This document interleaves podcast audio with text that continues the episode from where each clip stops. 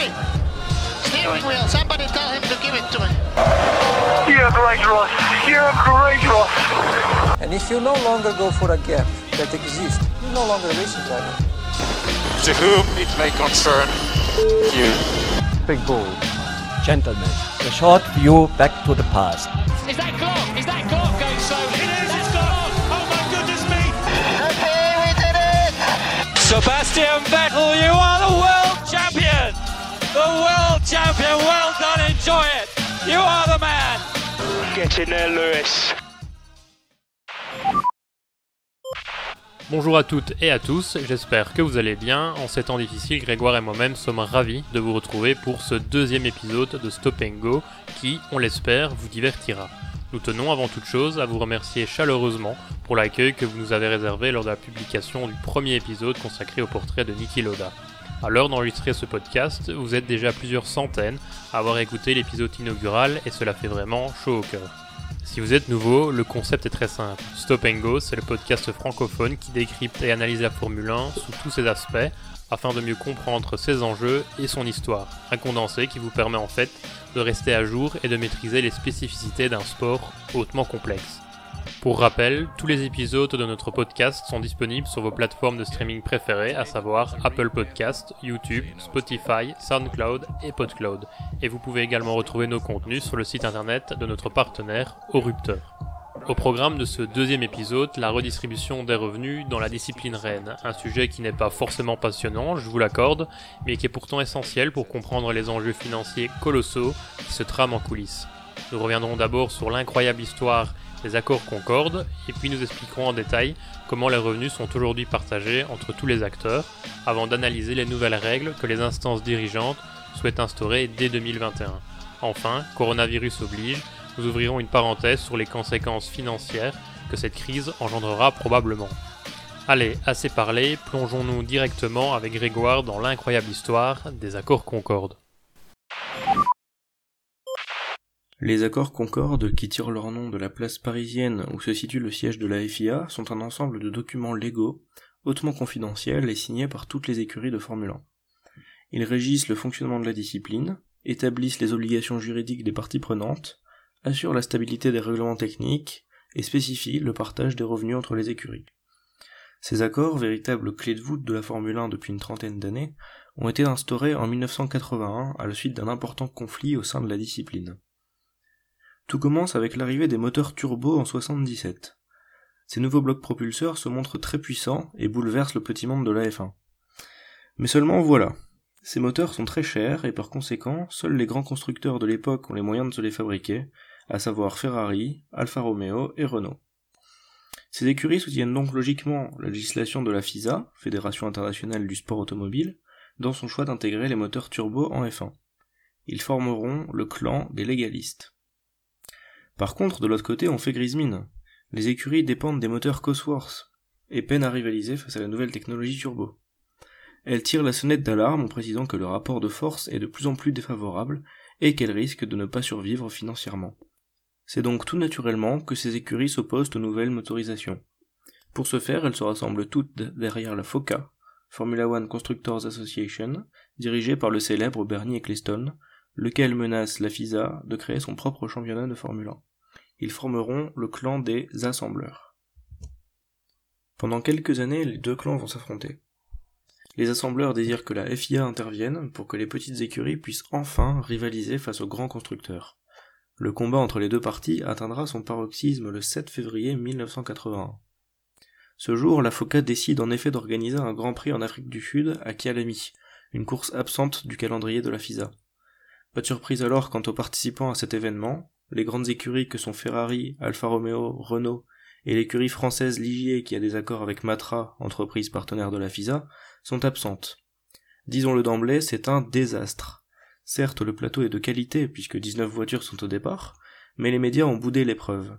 Signe que contrairement à ce qu'elle imaginait, la FOCA peut difficilement se passer du label officiel FISA.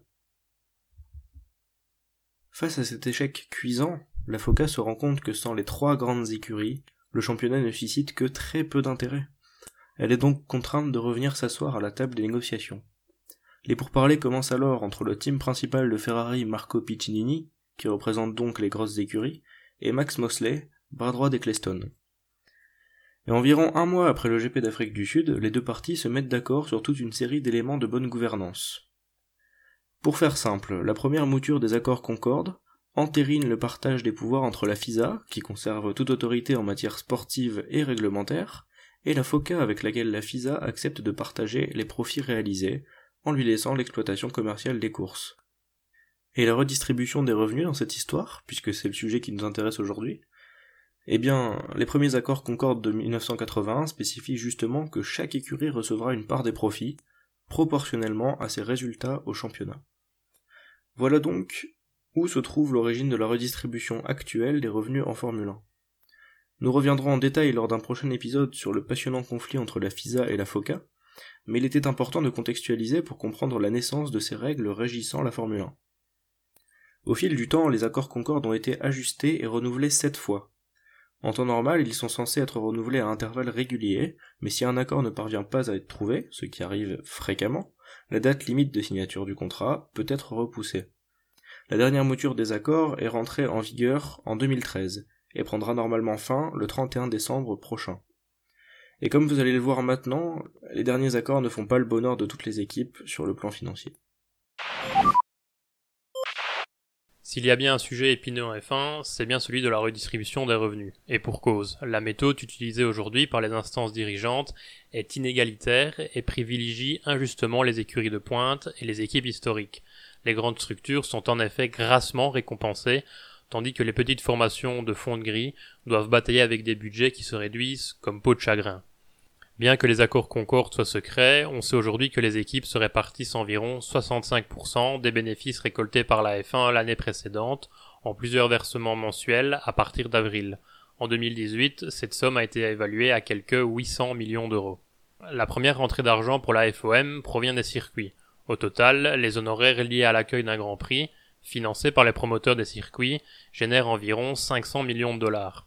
Si cette rente progresse, euh, en effet la plupart des contrats avec les grands prix impliquent une clause où le montant payé augmente de 10% par an, il convient de l'additionner avec l'argent obtenu par les diffusions télévisées qui génèrent également environ 500 millions de dollars. Les sponsors et autres annonceurs rapportent quant à eux environ 250 millions. Concrètement, la redistribution des revenus est assez simple à comprendre. L'ensemble des participants au championnat du monde reçoit une enveloppe fixe de 28 millions d'euros. À cela s'ajoute un montant variable qui dépend de leur place finale au championnat constructeur l'année précédente. Ainsi, en 2018, les champions du monde ont touché 19% du pactole, soit environ 53 millions d'euros, le dauphin 16%, le troisième 13%, et ainsi de suite jusqu'à la lanterne rouge qui, elle, n'a reçu que 4% du budget, soit environ 11 millions d'euros. Jusque-là, me direz-vous, il n'y a pas de quoi crier au scandale, puisqu'il s'agit ni plus ni moins d'un système basé sur la méritocratie. Là où ça se gâte par contre, c'est lorsqu'on jette un coup d'œil aux bonus supplémentaires octroyés. En effet, 11% des revenus servent uniquement à payer des primes à certaines écuries. Ces primes exceptionnelles ont été mises en place par Bernie Ecclestone en 2012 au moment de signer les nouveaux accords Concorde. L'objectif pérenniser l'avenir du sport en s'assurant de la présence des équipes prestigieuses jusqu'en 2020 au moins. Ainsi, Mercedes, Ferrari, Red Bull, McLaren et Williams perçoivent un bonus de 33,6 millions d'euros grâce à leur succès passé en F1. Les champions du monde en titre, c'est-à-dire Mercedes, reçoivent encore 30 millions d'euros supplémentaires pour avoir remporté le championnat des constructeurs deux années de suite, tandis que Red Bull bénéficie d'une enveloppe similaire pour avoir été la première équipe à signer les derniers accords Concorde. La Scuderia Ferrari, quant à elle, bénéficie d'un bonus historique de 5% sur l'ensemble des revenus, c'est-à-dire une enveloppe d'environ 60 millions d'euros en 2017, pour être la seule équipe à avoir participé à toutes les saisons depuis 1950. On le voit donc, toutes les équipes ne sont pas logées à la même enseigne, les trois top teams s'accaparant la plus grosse part du gâteau. En 2018, par exemple, Ferrari a reçu un virement bancaire total de 165 millions d'euros, alors que Sauber, dernière du championnat en 2017 et ne bénéficiant d'aucun bonus, a uniquement touché environ 40 millions d'euros. À partir de la saison 2021, les disparités devraient toutefois être moins flagrantes. Liberty Media prépare activement une importante réforme qui pourrait bien rebattre les cartes et donner une bouffée d'air à certaines écuries déjà exsangues financièrement. Comme vous le savez, les derniers accords Concorde datent de 2013. Les discussions pour le renouvellement furent entamées dès 2017, mais à l'heure actuelle, les négociations sont toujours en cours. Si la plupart des points ont été réglés, une pierre d'achoppement persiste, celle de la répartition des revenus. D'après les premiers éléments qui ont filtré, Liberty Media souhaite mettre en place une redistribution plus équitable. Dès 2021, les équipes pourraient ainsi se partager 50% des revenus de manière équitable, et 50% en fonction de leur place au championnat. De ce fait, l'équipe championne toucherait 14% au lieu de 19%, et la dernière 6% au lieu de 4% de cette colonne. Les grosses écuries, Ferrari, Mercedes, Red Bull, seraient par ailleurs mises à contribution. Liberty Media leur aurait en effet demandé de faire des concessions et d'abandonner certains privilèges dus à leur poids historique. Une nécessité lorsqu'on constate les énormes écarts entre les écuries. Par exemple, si Ferrari terminait dernière du championnat, elle gagnerait tout de même plus que si certaines autres écuries terminaient premières. Du côté de chez Ferrari, justement, les bruits de couloir évoquent un bonus ramené à seulement, entre guillemets, 40 millions d'euros, financé directement par les bénéfices de la Formule 1 et non plus par le pot commun comme c'est le cas aujourd'hui. Une perspective qui ne semble pas déranger Maranello outre mesure, puisque le porte-parole de la marque a déclaré en interview qu'il était dans l'intérêt du sport et de sa durabilité économique d'aboutir à un championnat plus compétitif. Les autres bonus devraient également disparaître. Mercedes, Red Bull, McLaren et Williams ne toucheraient plus d'argent autre que la somme prévue par le nouveau calcul. A contrario, les motoristes se verraient offrir une enveloppe de 10 millions de dollars. Un bon moyen d'attirer les futurs motoristes. En tout état de cause, cette nouvelle méthode de répartition sera cruciale pour l'avenir de la discipline. Des écuries telles que Renault admettent aujourd'hui que leur avenir en Formule 1 dépend presque uniquement du rééquilibrage financier qui sera décidé dans les nouveaux accords. Sans une répartition attractive leur promettant une chance de se battre aux avant-postes, de telles écuries pourraient se retirer purement et simplement. Ce qui est assez compréhensible lorsqu'on constate l'écart entre le top 3 et le reste du peloton. Depuis la présentation des nouveaux règlements l'année dernière, les directives techniques ont fait l'objet d'une attention toute particulière, à juste titre d'ailleurs. Mais ne perdons pas de vue que le volet financier est la clé de voûte de notre sport préféré. Autrement dit, même si le spectacle est au rendez-vous sur la piste, la F1 ne pourra pas assurer son avenir si les écuries n'y trouvent pas leur compte. L'introduction d'un nouveau modèle de redistribution des revenus est donc attendue de pied ferme. Dans ce contexte, la crise du coronavirus pourrait encore souligner davantage la nécessité de pérenniser la santé financière des participants au championnat du monde. Car soyons honnêtes, les multiples reports et annulations de cette saison 2020 laisseront des traces importantes. La gifle économique qui se profile s'annonce colossale et pourrait bien avoir raison de certaines structures déjà en difficulté financière. La crise survient d'ailleurs au pire des moments. Les accords Concorde ne sont pas encore signés et les industriels s'interrogent plus que jamais sur la pertinence d'un programme F1 dans un contexte global où la lutte contre les émissions polluantes est devenue le cheval de bataille de bon nombre de constructeurs. Aussi, il ne serait pas étonnant que certaines maisons mères, dos au mur, débranchent la prise pour éviter l'hémorragie. Les instances dirigeantes de la F1 devront peut-être adopter des mesures exceptionnelles pour préserver la bonne santé des écuries les plus fragiles. Car honnêtement, hormis les trois mastodontes que représentent Ferrari, Mercedes et Red Bull, la plupart des autres équipes ont bien du mal à boucler leur budget. Liberty Media voudrait en tout cas éviter de reproduire les erreurs du passé. On se souvient, par exemple, des mises en liquidation régulières de Marussia ou Caterham, ou encore des problèmes de trésorerie de Lotus, ce qui faisait franchement mauvais genre pour l'image du sport. Aujourd'hui, la question de savoir si les dirigeants viendront en aide aux écuries les plus en difficulté. À situation exceptionnelle, mesure exceptionnelle me direz-vous. Liberty Media pourrait par exemple mettre sur pied une allocation de survie qui assurerait un budget viable aux écuries en difficulté. Elle en aurait en tout cas les moyens. L'an dernier, la Formule 1 a généré un chiffre d'affaires d'un peu plus de 2 milliards de dollars pour un bénéfice de 17 millions de dollars.